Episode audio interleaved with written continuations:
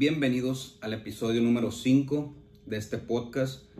Eh, abordaremos la sección, luego la etapa 4 del juicio sucesorio intestamentario, la cual es de partición y adjudicación.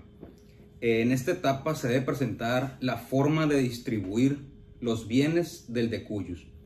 Eh, en este caso, la albacea es la encargada de presentar este proyecto de partición.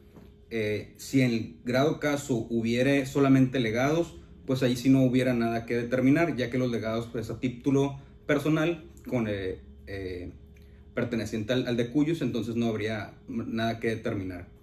se debe, por ejemplo, si hay inmuebles, este, se pueden vender los inmuebles y se deben de repartir el dinero que producto de la venta eh, en partes iguales a los herederos.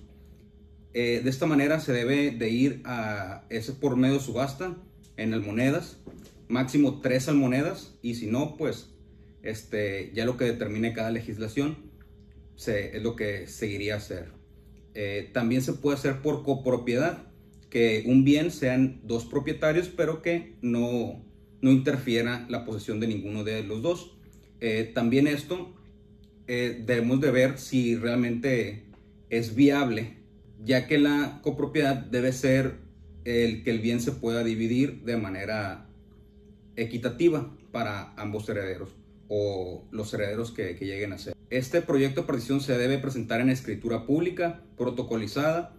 Si hubiera a la adjudicación, por ejemplo, de dinero, se procede pues, a dividir en forma inmediata porque no, no hubiera mayor problema ya que es un bien divisible.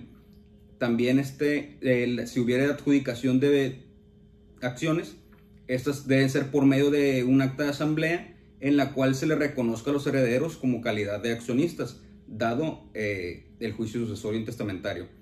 También este, un perito puede determinar la, si existe una cómoda división de un bien o no para participar sobre esto que les comentaba, sobre copropiedad, si es viable o no es viable. También eh, después de esto va a salir ya aprobado el proyecto de partición, va a salir una sentencia de adjudicación. La sentencia de adjudicación pues debe traer, debe contener resultandos, considerandos y puntos resolutivos, ahí en los cuales pues se va a resolver si de qué se toma en cuenta y hasta a quién se le va a adjudicar qué parte de la, de la masa hereditaria.